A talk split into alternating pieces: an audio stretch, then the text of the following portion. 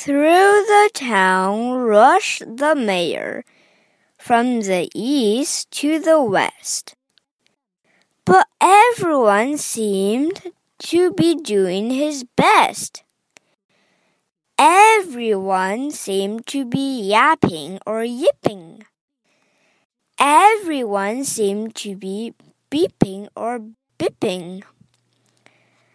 But it wasn't enough. All this racket and roar. He had to find someone to help him make more. He raced through each building. He searched floor to floor. 镇长匆匆忙忙从镇子东头跑到西头，可是每个人似乎都在尽全力， 每个人似乎都在声嘶力竭的喊啊叫啊，每个人似乎都在扯破喉咙的吵啊嚷啊。可是这样还不够。他必须找人来帮他弄出更大的动静。他在每栋楼里奔跑，一层一层的搜索。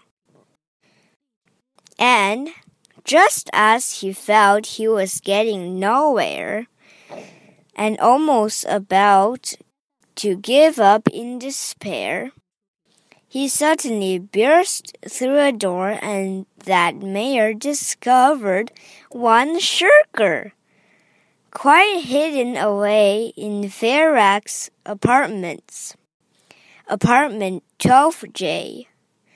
A very, very small shirker named Jojo was standing, just standing, and bouncing a yo yo.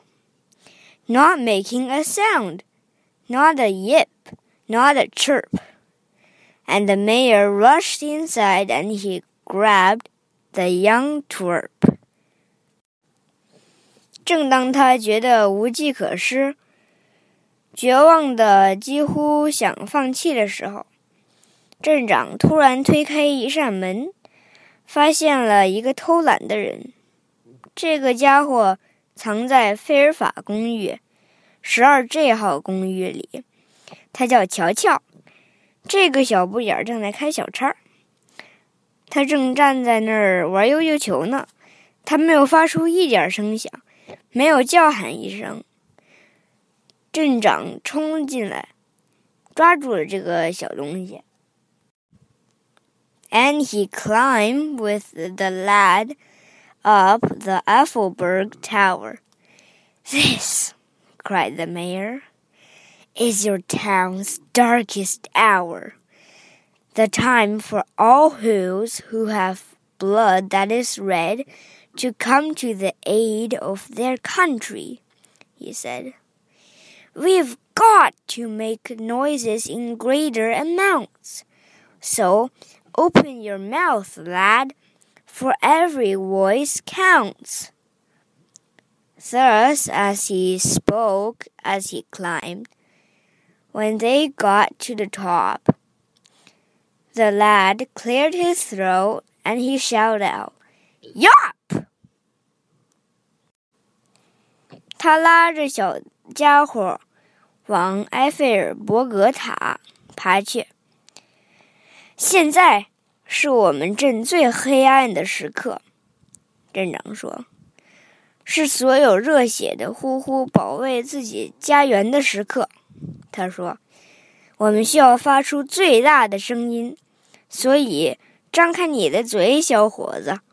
每个声音都有一份力量。